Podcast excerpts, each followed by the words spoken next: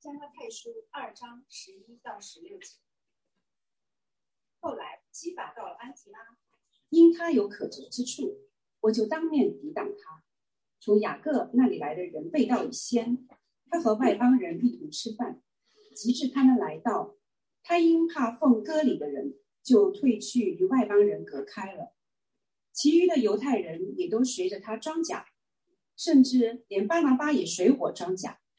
但我一看见他们行的不正，与福音的真理不合，就在众人面前对基法说：“你既是犹太人，若随外邦人行事，不随犹太人行事，怎么还勉强外邦人随犹太人呢？我们这生来的犹太人，不是外邦的罪人，既知道称义不是因行律法。”乃是因信耶稣基督，连我们也信了基督耶稣，使我们因信基督称义，不因行律法称义。因为凡有血气的，没有一人因行律法称义。这是上帝的话。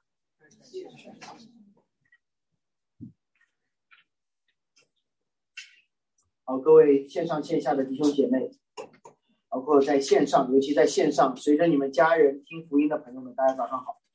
很不情愿的这样和各位打招呼问安，这样的不情愿更像是我自己内心对网络敬拜这种方式的抗拒。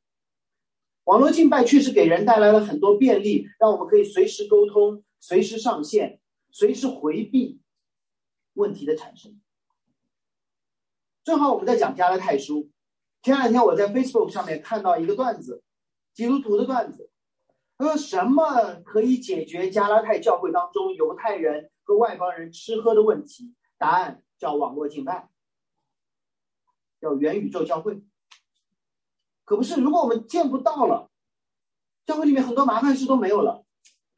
如果我们都在网上见面了，吃饭的问题就没有了，加拉太书也不用写了。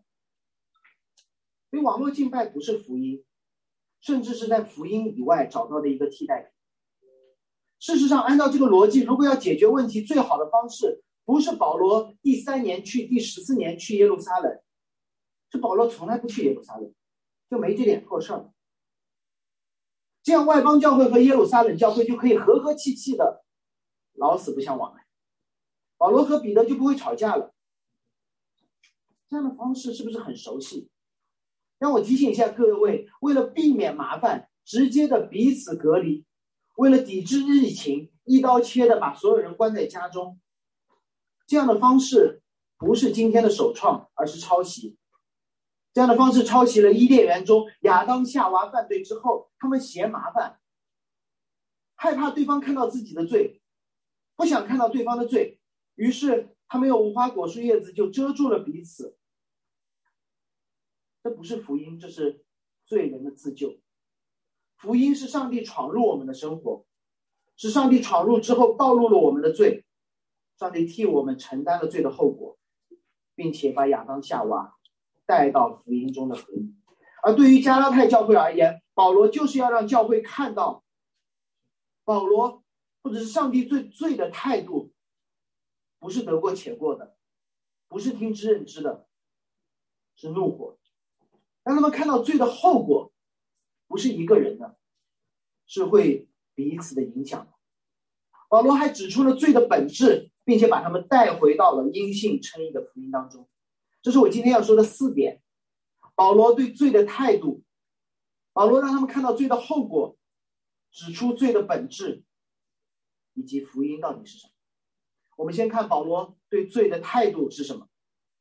十一节一开始就提到了后来。那么有了后来，我们就要看看之前发生了什么。加拉太书中，保罗记载了他曾经在外邦做使徒，带来了外邦教会的复兴。记载了他三年后上了耶路撒冷，是谁接待了保罗？是基法。过了十四年，又上了耶路撒冷，保罗和基法，也就是称为彼得的，行右手相交之礼。上周我们花了很多的时间来解释这个礼仪。外邦人的那个仗，保罗你去打。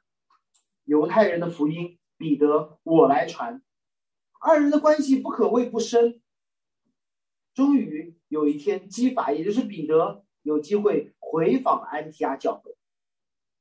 上周我们看到了保罗访问耶路撒冷教会，而这一周我们看到了耶路撒冷教会的彼得回访了安提阿教会，看上去是很美的事。你保罗都来耶路撒冷两次了，我不回访一次怎么行？结果当彼得来到了安提阿，居然被保罗当面怼了。事后我们看到保罗自己都说：“我在众人面前指出基法的问题，丝毫不给这位耶路撒冷的大使徒一点点面子，毫不考虑过往的交情，因为他有可责之处。”保罗责备彼得，不是因为他做错了事，而是说他有可责之处。英文会更加的明显和清楚。英文说：“He stood condemned。”他站在一个被定罪的状态下。这是一个法庭用语，不是简单的说你做错了，而是当法官宣判的时候，法官对他说：“你有罪。”你要站在一个被审判的状态下，而是不是一个站在被释放的状态下。有罪推定不仅仅要看行为，有罪推推定要看这个行为发生的时间、场合和当事人的动机。我总在我们教会很多律师面前班门弄斧，试着用圣法律的语言来解释圣经中的概念，但事实上，圣经中的很多概念就是法律语言。什么叫定罪？不只看行为，要看场合和动机。给大家解释一下，就是保罗没有因为彼得的行为而定他的罪，保罗要看他的动机和场合。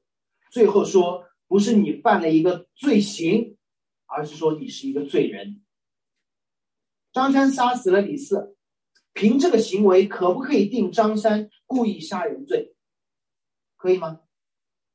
不可以，对，不可以。我们必须看他的动机、场合。我们可以因为他的动机和场合定他故意杀人、致人死亡罪，也可以是故意伤人、致人死亡罪，也可以是防卫过当致人死亡，甚至可以因为是正当防卫而当庭无罪释放，哪怕他杀了人。我们总喜欢按照人的某种行为来判定这个人是否有罪。这没有错，但不完整。保罗在之后不断的向加拉太人解释彼得的犯罪动机和他的犯罪后果，帮助大家理解保罗为什么把彼得放在一个罪人的身地位上面，而不是说你犯了罪，你是一个罪人，罪人才犯罪。保罗为何对彼得如此公开的发难，毫不留情？因为彼得的犯罪动机比他的犯罪行为更加的恶劣。甚至他的犯罪动机隐藏在一些好行为后面。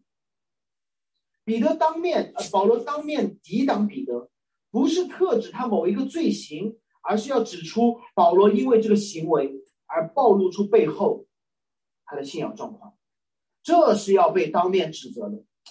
如果在这里我直接给你们一个直接的应用，就是不要轻对罪轻看，觉得罪没有后果我就轻看他。不要只看罪的行为，而是要看这行为背后的动动机，或者是被我们称为罪性的东西。不要贸然因为身边的某个弟兄或姐妹的行为去批评他，花点时间看他背后的动机和处境。可能你不需要批评他，可能你需要批评他藏在好行为背后的动机。若真的是在最终，就不要顾及面子。若真的是与福音真理不符合的罪，你需要担心它的巨大的影响力。所以，让我们来看罪的后果是什么。这是今天要说的第二点。从雅各那里十二节哈，从雅各那里来的人未到以先，彼得和外邦人一起吃饭。这是彼得在安提阿教会，他的表现好吗？看上去他的表现很好，他听了保罗。在外邦传福音的事迹，十四年后，他在自己的地盘上见到了保罗的弟兄提多。他和外邦的保罗行右手相交之礼之后，他回访安提阿，和外邦人一起吃饭。彼得付了巨大的代价，结出了福音的果子。你觉得他的行为好吗？看上去很不错，而且他很不容易。不要以为彼得在安提阿和外邦人吃饭是一件容易的事，很不容易。两年前，两年前有一次我在马来西亚出差，碰到一个弟兄，啊，我们网上聊了很久，他是马来西亚的一个一个牧师，我在网上跟他聊了很久，一起同工，终于见面了，然后他就请我去吃饭，吃饭就吃了，反正就是那东南亚小吃嘛，就是各种。特别好吃，咖喱啊等等。然后说走走走，我们就不打车了，我们走回酒店吧。然后就跟他走回酒店。然后说：“哎呀，榴莲！”我就很开心。啊，我说：“我说是榴莲，我就走不动了嘛。”喜欢吃榴莲的人，你们知道，就跟吸毒一样，不仅要自己吃，还要怎么样，拉着人一起吃。然后我就默认，这马来西亚牧师怎么可能不喜欢吃榴莲？然后我就说：“是不是我们一起吃榴莲？”他说：“好，我买单。”然后我大快朵颐的时候，我没完全没有发现边上这位牧师眼泪都出来了，他一边吃一边流着眼泪。后来我才知道，这是屏住呕吐、强行吞咽的眼泪。一个不吃榴莲的人，为了陪我吃饭，为了接待我，付出巨大的代价。他知道他是可以吃榴莲的，他知道那些味道对他没有伤害，他脑子里面完全没有问题，但是转变一个。从不吃榴莲的人，让他把那坨黄的东西塞到嘴里咽下去，是一个巨大的不容易的飞跃。所以你不要觉得彼得很很容易和安提阿人一起吃饭，他不容易的，他从来没有吃过不洁净的东西。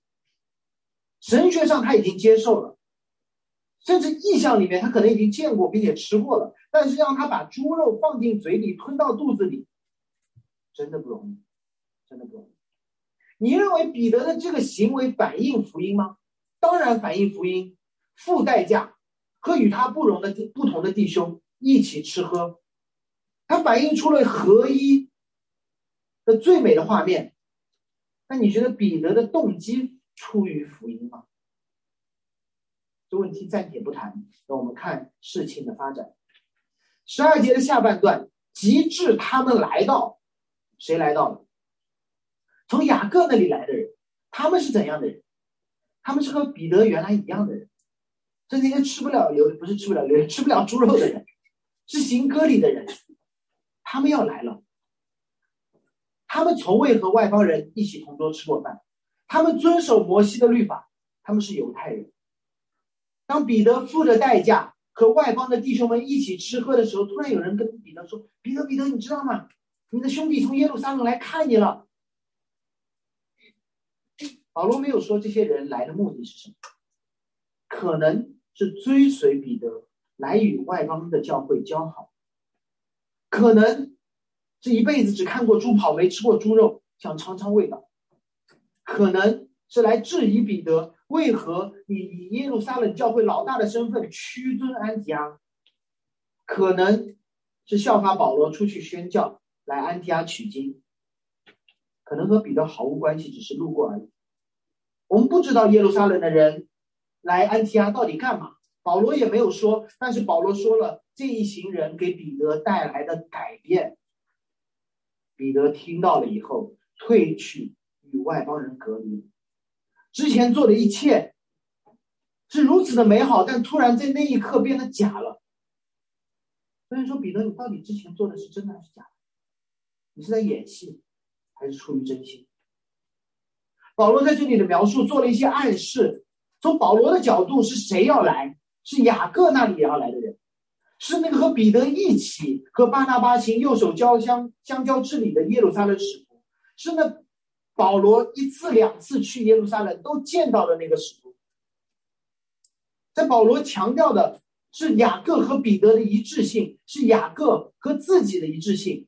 他们都明白外邦的使徒不需要行摩西的律法。也能得救。他明白外邦教会和耶路撒冷教会组成了上帝的教会。他们明白合一是要付出代价的，因为这个雅各刚刚收了保罗的捐项。保罗为了教会合一付上了代价，带着钱去了耶路撒冷。那件事情雅各都知道，所以大概率雅各会明白耶路撒冷教会也应该付出代价与外邦教会和好。比如和他们一起去吃一块炸猪排，或者烤乳猪。但是这些人，这些在保罗眼中是从雅各那里来的人，在彼得眼中是另一群人，是分割里的。有没有发现，同样这群人，保罗看和彼得看不一样。保罗看他们从雅各那里来的，彼得看他们是受过割礼的。保罗看中的是那个认识福音的雅各，之后说外邦人不要行割礼的雅各。彼得看，他们是一群受割礼的。让我想一想彼得当时的情形。彼得作为唯一一个从耶路撒冷教会来到安提阿的基督徒，正在与外邦的弟兄吃着律法上不洁净的食物。他突然发现，从外邦，从耶路撒冷，有人要来，也就意味着这桌上不止一个受割礼的信徒了，不止一个从耶路撒冷来的信徒了。那他脑中会想到那些人的可能性，可能是来宣教的，可能是与我交好的，可能也是来吃猪肉的。但有一个可能，他是来举报我的，他是来诋毁我的。于是，在这个可能性当中和福音的确定性当中，彼得选择了相信那个可能性。这是基督徒自己吓自己。我刚才说了，我们都喜欢自己吓自己。自己吓自己的本质是不相信福音的确定性，去相信那个可能根本不存在的可能性。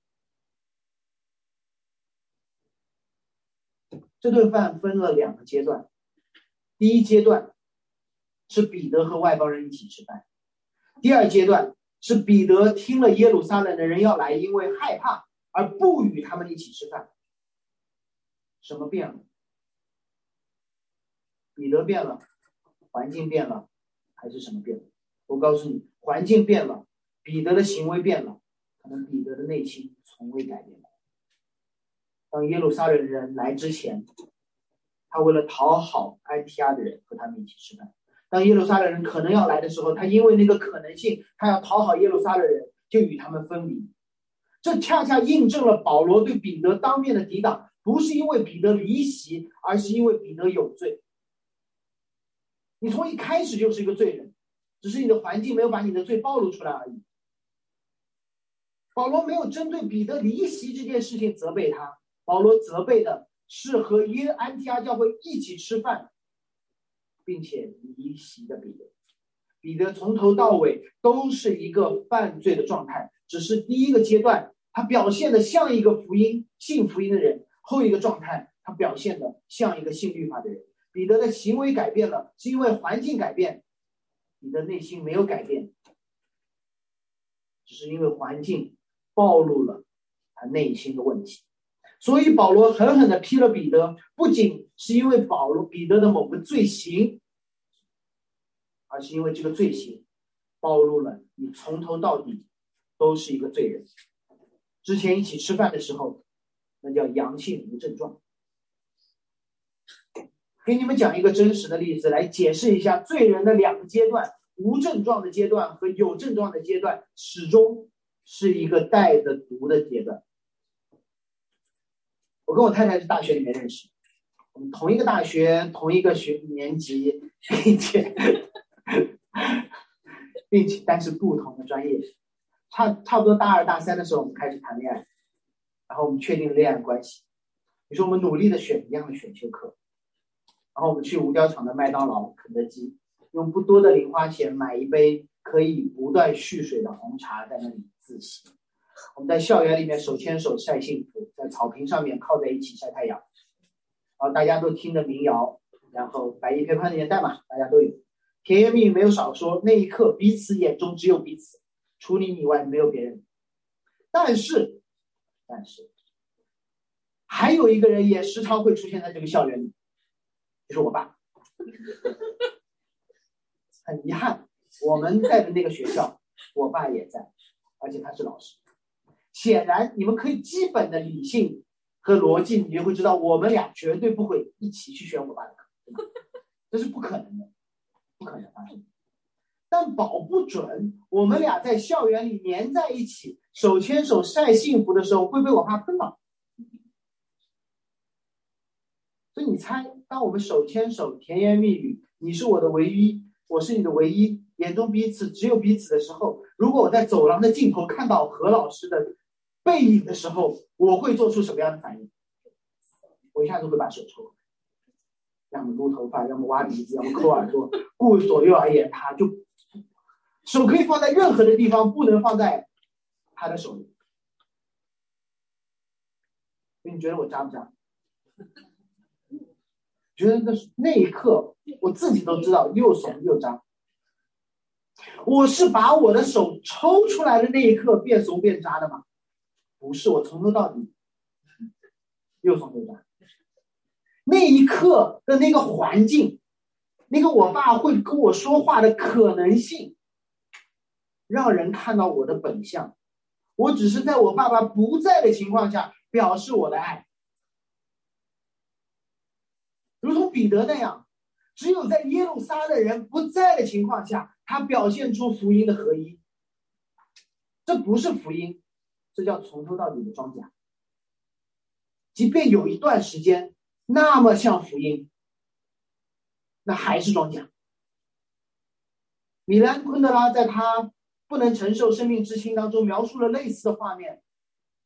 他是这么说的：他们只有在愚蠢的时候才是真诚的。只有在安全的时候才是勇敢的，只有在免费的时候才是慷慨的，只有在浅薄的时候才是动情的。我们都是这样的人。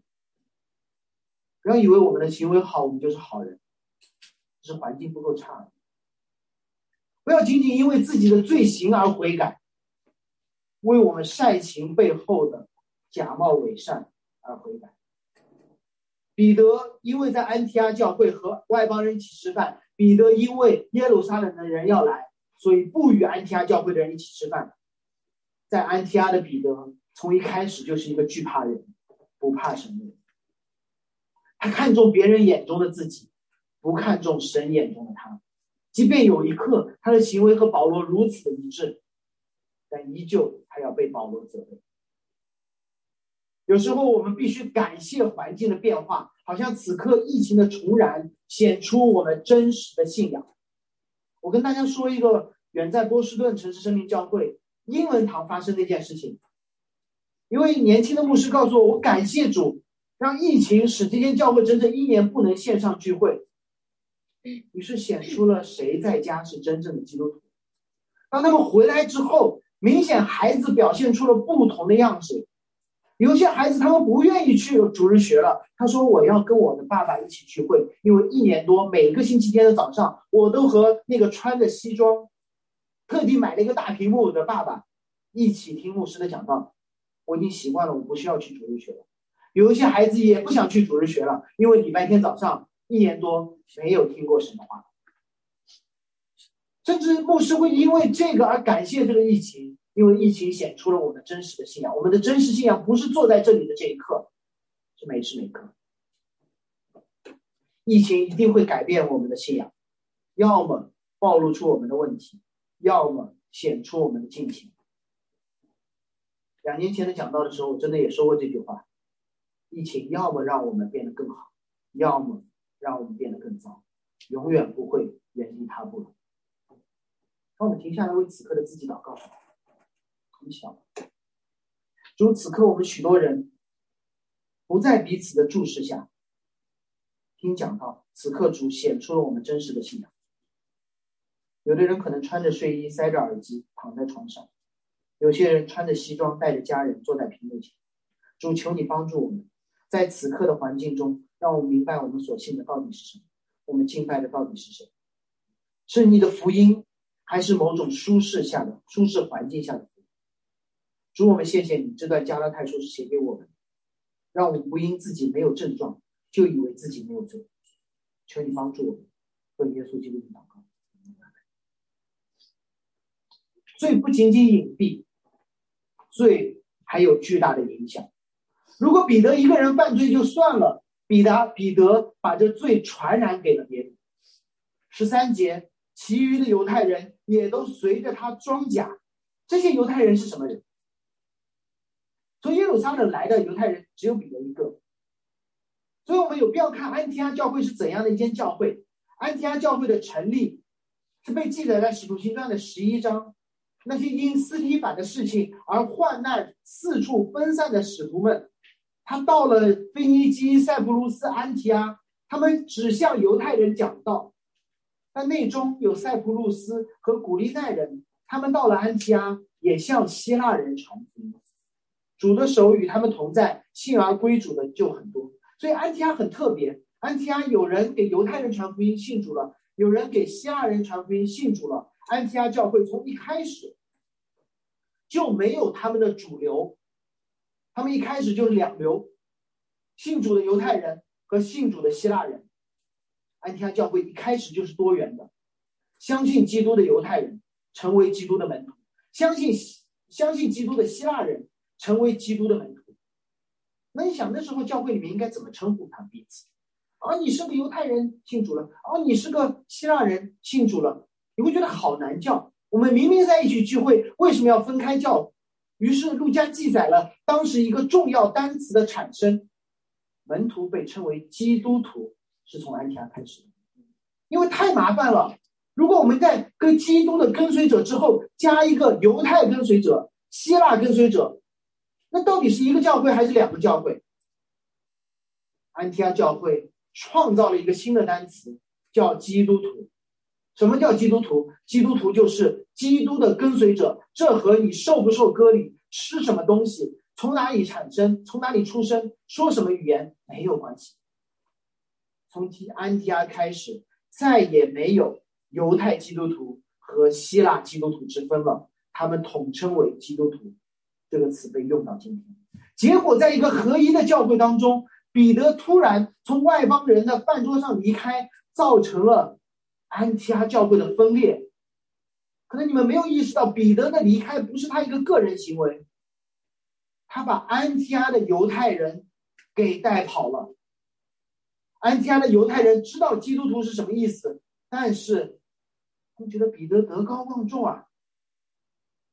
彼得走了，于是他们赶紧。把手抽回来，捞撩头发，抠耳朵，抠鼻子，顾左右而言他，唯独不和他们外邦的弟兄一起吃饭，罪就这样蔓延开了。不仅犹太人随着彼得装甲，保罗还气把打一处来，他说，甚至连巴拉巴都随我装甲。彼得的行为影响了一群犹太平信徒，而这一群犹太平信徒的行为影响到了巴拿巴。巴拿巴可是耶路撒冷教会派去安提阿的第一个使徒。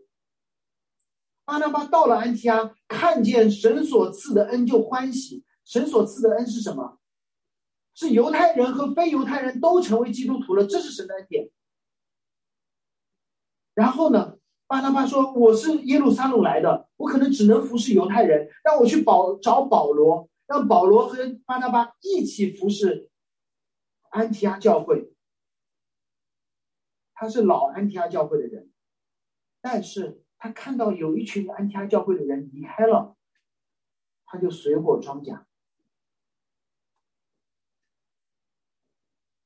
彼得这个意见领袖的出现。”影响了那些根基不稳的信徒，造成了他们的困扰，宁可装甲，也不坚持福音里的合一。而巴拿巴没有受到彼得的影响，他却受到了群体的影响。巴拿巴是一个好人，好人接纳了保罗，好人也接纳那些装甲的人。教会里面需要好人，教会里面需要责备好人的保罗。巴拿巴的性格没有变，但是他对福音的稳固性变了。他因为大家都这么做，他也这么做。保罗向我们描绘了罪的传染的这条路径。意见领袖彼得影响了众人，众人影响了另外一个意见领袖。没有一个罪是孤立的。圣经之所以把罪比喻作教，就是在强调它的传染性。可能有人会说，我又不是彼得，你台上的人犯罪才会带来糟糕的影响。错了，在教会中总有人会把你视作意见领袖。如果有你有一点点的服饰，那些准备开始服侍的人会视你为榜样。如果你信主十年，那些信主三年的人会看着你的信仰状况；如果你信主三年，那些刚刚信仰信主的人会把你当做意见领袖；如果你刚刚信主，那些正在决定是否要受洗的人会关注你的一举一动。所以，允许我对每一位在座的和线上的基督徒说：近前的生活，让那些邻里邻里比你年轻的人看到盼望，而不是觉得。难道三年后、五年后我就是这个样子？你知道教会里面为什么很多年轻人不愿意参与服饰吗？不是因为他们忙，而是因为看他们看不到比他们更年长的人在服侍。年长的人为什么不服侍吗？因为年长的人总找得到理由，工作忙、有孩子，于是年轻人看到了，他们就保证保持单身，不敢结婚，只忙工作不服侍。不要小看你在这个群体当中的影响，你未必站讲台，但总有人把你当做彼得。即便你把别人当做彼得装甲，你这样人多了，你会影响巴拉巴的。如果你只是一个普通的平信徒，你都能影响巴拉巴，只要你这样的人够多。影响的是那些特别有爱心的教会领袖，他们因为会宽容你，而一起水火中甲。平信徒听意见领袖，意见领袖听一群平信徒的，最进入了这个循环，反福音的黑洞。这个黑洞有多可怕？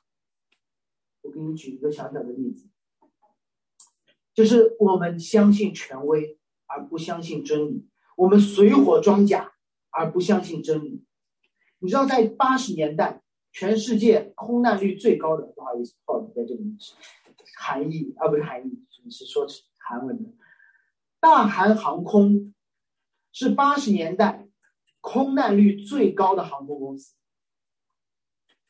于是就有国际协会说：“我要介入调查，为什么你们撞山灾害那么多？”然后他们就要求大航空，不然我就隔断你，我就把你彻底隔离，隔断你所有的那些航空公司之间的那些互相的来往。换票等等，后来大航空不好意思交出了他们所有的黑匣子。后来他们发现，绝大多数的空难，直到最后一刻，副驾驶从不说话，只有一个人在最后已经没有办法再把飞机拉起来的时候，他和驾驶员说：“我们好像做错了决定。”为什么？当他们把这个报告交给大韩航空的时候。那些韩国的长辈说：“这不是应该的吗？小辈怎么可能在不被允许的情况下向长辈说话呢？”然后所有小辈怎么说？对，所有的小辈都是这样。你知道这罪的可怕在哪里？他们相信权威，不相信真理；他们相信大家都做的事情，而不相信真理。最后带来的就是世界上航空历史上最高。概率的坠机，解决方法不是听或不听领袖的，不是听或不听群众的，解决方法是听真理。解决方法是有一个人跳出来说：“你们都错了，你们要相信真理。”于是保罗就跳出来指出他们罪的本质。这是今天我要说的第三点：是必须有人要站出来说真理，指出罪的本质。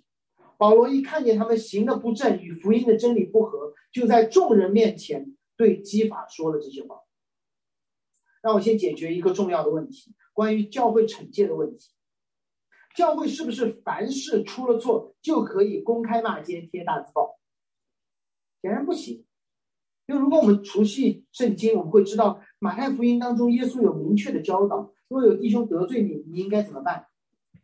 趁着你和他只在一处的时候跟他说，但似乎保罗一下子就跳到了最后一步，在教会公开的场合说。但是保罗难道不知道吗？保罗知道，甚至保罗在给提提摩太写信的时候，为了保护长老、保护教会领袖，说控告长老的案子必须要有两三个证人，否则根本不要受理。难道保罗在这里公开违背了耶稣的教导？公开反对了自己的教训吗？正确答案当然是不是，因为我们相信圣经。但为什么看着很像呢？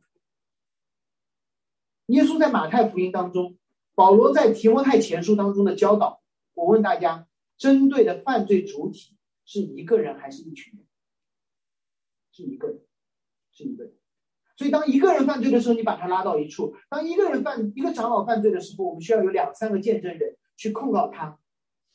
但在这里呢，保罗说的是他们行的不正，是一群人。就是保罗在这里面对的不是一个犯罪的彼得，是一个犯罪的彼得，一群犯罪的犹太人，还另外一个犯罪的巴拿巴。保罗面对的是一个教会群体性犯罪事件。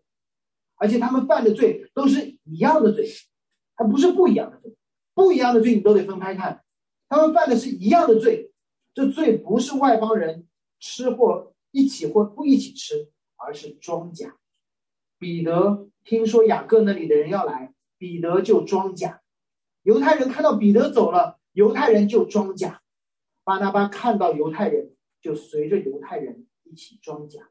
保罗面对的。是一个全面装假的教会，一个假冒伪善的教会，一个如同耶稣和外邦人一起吃饭，那群假冒伪善的人开始指责耶稣。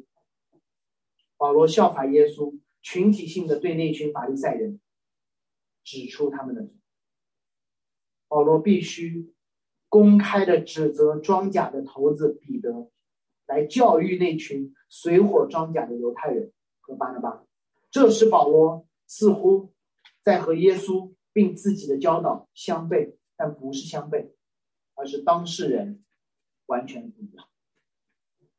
我们来听听保罗是怎么指责彼得的。保罗没有从行为上指责彼得，虽然我们都喜欢喜欢指责人的行为，啊，你怎么这么做？你怎么那么做？保罗从根子上说了罪的逻辑缺陷。保罗说：“罪就是混乱，罪就是非理性，罪就是前后不一致，罪就是你和你的教导无法自洽。”保罗说：“你既是犹太人，若随外邦人行事，不随犹太人行事，怎么还勉强外邦人随犹太人？”这句话是什么意思？彼得当然是犹太人，当他开始与外邦人一起吃饭，不遵守摩西律法的时候，那一刻彼得是什么？彼得是安提阿教会的一员，彼得是基督徒了。彼得已经再也没有他原来犹太人的身份了，基督的跟随者这个身份超越了彼得之前一切的身份。而彼得这个基督徒呢，突然又跑去了犹太人的群体当中，这个举动传递的是怎样的一个信息？不是一个犹太基督徒回到了犹太群体，而是一个安提阿教会的基督徒要去遵守犹太的律法。我再说一遍，如果彼得一直在犹太人当中没有问题，彼得进入了安提阿教会，彼得脱去了他犹太人的身份，成为一个纯粹的基督徒，而作为一个意见领袖，他进入回到犹太人当中，意味着他在告诉安提阿教会所有的人都要跟我走。保罗说：“你和安提阿教会的外邦人吃饭的目的，不是把他们带入犹太教。”而是此刻就彰显福音到底是什么？彼得，彼得，你的第一个行为是为了让外邦人知道，他们不需要遵守律法就可以和你一起吃饭；而你第二个行为在告诉他们，你们需要成为犹太人，才能继续和我一起吃饭。你回到了你相信福音之前的样子。让这两个行为，彼得的第一个行为。在告诉他们，你们不需要遵守律法，就可以和我一起吃饭。然后彼得就跑了。那你说剩下的人怎么想？彼得岂不是在告诉我们，你们必须成为犹太人，才能和我一起吃饭？罪，你不需要额外的告诉他罪的后果是什么，你就只要告诉他，罪本身就是混乱。怎么办？到底是遵守律法还是不遵守律法？在彼得眼中，不遵守律法成了一条新的律法。而解决方案不是守或不守，吃或不吃，而是明白我们的身份到底从何而来。福音是因信称义的，这是最后保罗给出的方案。因为彼得肯定会问了：“你到底要我怎么样？”然后说：“不是做不做的问题，是你是谁的问题。保罗对彼得说：“我们这生来的犹太人，不是外邦的罪人。”保罗和彼得说：“我们是一样的，我们是有律法的犹太人。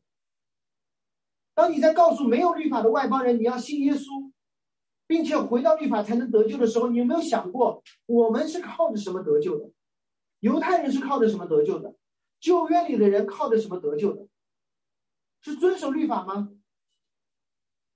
亚伯拉罕称义是靠守的律法吗？旧约说的明明白白，亚伯兰信耶和华，耶和华就以此算为他的义。那时亚伯拉罕有上帝的律法吗？没有，他只有外邦的礼仪。之后亚伯拉罕遵守了上帝律法吗？他守得过也没有守过，他一而再再而三的违背上帝的命令。上帝说万国要因你得福，结果。一碰到饥荒，亚伯拉罕心中的 OS 是：“我必因埃及的丰富而得福。”上帝说：“你和撒来要有自己的儿子。”亚伯拉罕看看撒来的年龄，看看自己的年龄，说：“算了，我还和撒来的使女生一个儿子吧。”信心之父一而再再而三的犯罪，但上帝依旧称呼他为异人。亚伯拉罕艺人的身份从来没有改变，是和他的行为有关吗？没有关系，是和他被上帝放到的某一个身份地位有关。连旧约中的亚伯拉罕都不通过行为而被称为义，彼得，你凭什么让没有律法的外邦人要靠行为而成义呢？义人不是好人的意思，义人的反义词不是罪。犯罪，艺人的反义词是可责之处，是你被放在法庭制裁的位置。艺人的身身份和你犯罪的情况、罪行的严重、罪的大小没有关系，只和你在法庭审判的时候被确定的那个身份有关系。我再说一遍，彼得。可责之处，他说 stood condemned。彼得被置于一个被审判、要被惩罚的位置，和他的行为有关吗？没有关系。他好行为的时候也要被审判，坏行为的时候也要被审判。而这里艺人是什么意思？艺人是神把人放在一个不需要被审判的位置，和他的好行为、坏行为有关吗？和他守不守律法有关吗？没有关系。让我用新约当中的一个例子帮你们理解什么是艺人。或被称为义的概念，这例子我举过，但今天会做不同的角度的演绎。耶稣受难的时候，有一个无恶不作的强盗，他被关在监狱里等死。那个人的名字叫巴拉巴。全耶路撒冷的人都知道他犯了罪，他自己也知道自己犯了罪。当他在等被钉十字架的那一天，罗马兵押了一个被打得遍体鳞伤的人来到他的牢门前。告诉他说：“巴拉巴，你自由了。”他说：“我是一个强盗，你不知道吗？我都知道。对你自由了。我杀人放火，无恶不作，全耶路撒冷的人都知道，我也知道，你不知道吗？对，我知道。但是按照罗马法，你每一条的罪行都确凿，你是一个罪人。但这里有一个没有犯罪的人，按照罗马法替你去死，你。”可以得自由。巴拉巴被放在了一个得自由的监狱的门外，不是因为他没有犯罪，是因为有人替他进入了监狱，上了十字架。这是称义的前半部分。这确实是一个罪人，但是法庭按照无罪的审判宣布他被释放了。他没有隐藏自己的罪，但神上法庭说你被释放了，而称义比这更棒。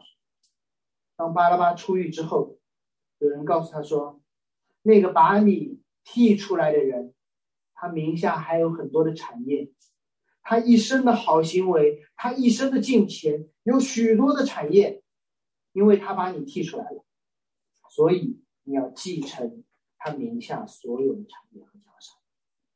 他承担你的罪，你承担他的奖赏。于是，耶稣基督所行的一切异行，并因此而得的奖赏，被归在了巴拉巴的身上，这叫做称义。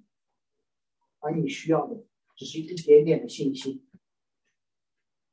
相信那律法使你的被审，使定你的罪，那律法让耶稣替你赎罪，那律法让你能够承受耶稣一切的奖赏。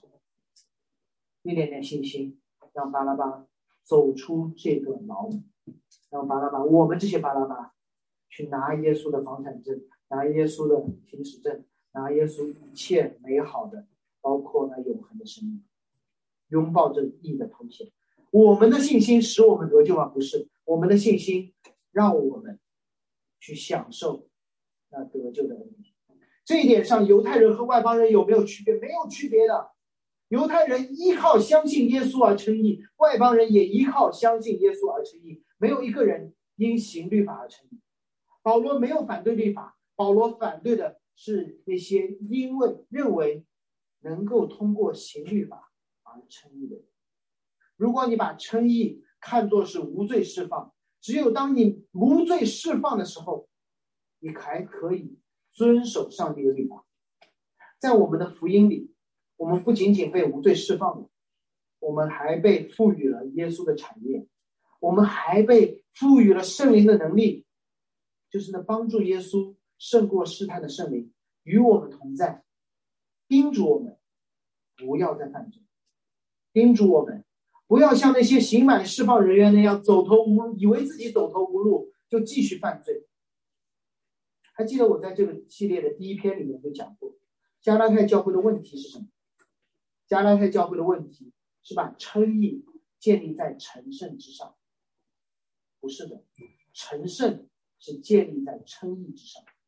当我们这些罪人被无罪释放后，上帝所赐给我们的律法，让我们遵守；赐给我们的圣灵，帮助我们遵守；赐给我们教会，确保我们遵守神所赐的一切。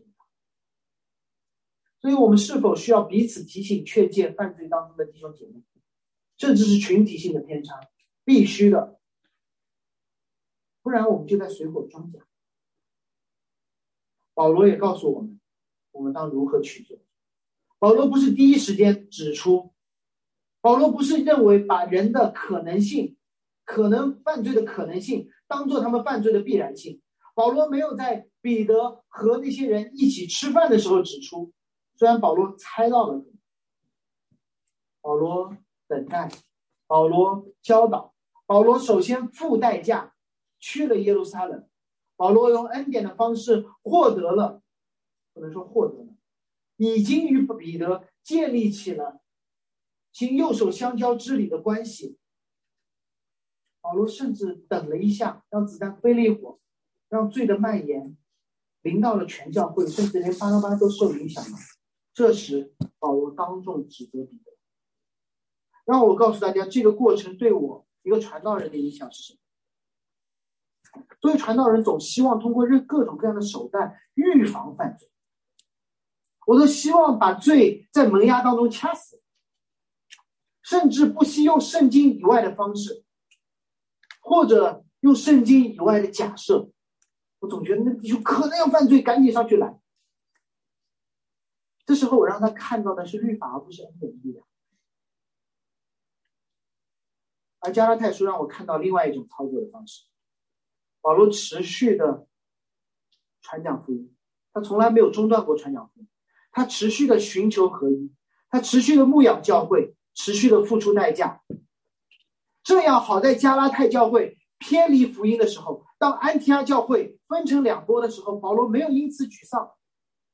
保罗看到了重新传讲福音的机会，看到了一个做案例分析的机会，他帮助人看到罪的可怕，帮助人看到福音的大能。如果我是保罗，那一刻肯定会非常的沮丧。我跟你们说了这么多，你们居然疯了。但保罗没有，为什么？保罗知道那间教会不是保罗，那间教会是谁？我可能会想，好端端的教会怎么能砸在我的手里？保罗没有，保罗知道他们的得救，这些人的得救，这些人的身份在基督里。保罗的得救，保罗的身份都在基督手里。不会因为教会砸在保罗手里，耶稣就说不爱你了。耶稣早在耶稣受洗的时候，就记载下来说：“这是我的爱子，我所喜悦的。”这身份归算给我们每一个人。保罗的忠心和教会的好坏没关系。保罗忠心的传讲福保罗忠心的见证教会的成长，保罗忠心的经历教会的苦难，保罗没有因为教会不好而像彼得那样离开。保罗因为教会的不好，继续指出他们的罪。把教会带回福音当中，所以当疫情卷土重来时，传道人最大的惧怕就是什么？这人见不着了，疫情好了之后永远见不着了。其实今天的这段经文在提醒我，连巴拿巴都会不回来，保罗的做法不是用一套新的律法把人框起来，网格化管理，一个都不能少。保罗用那个古旧的福音继续把人吸引回来，福音惧怕离开，而因恩典。随时随地回到同中。有时候我们是惧怕的彼得，有时候我们是从众的犹太人，有时候我们是好人巴拉巴，有时候我们是精准把握福音的保罗。但你知道吗？在任何一种情况下，我们都因耶稣基督得救。记住这一点，我们就自由了。一起祷告，主，我们感谢你。你让我们看到罪的可怕，让我们看到最本质的混乱。主，我们向你悔改。我们总在看行为，我们看好行为为了得奖赏，我们看坏行为视之为审判的依据。主，我们向你悔改，我们错了，因为耶和华看人情胜过看行为。主啊，让我们身边的弟兄姐妹帮助我们认识到罪的可怕，帮助我们总是回到因信称义的福音中，在律法主义中。被救出来，得自由，奉耶稣基督的名。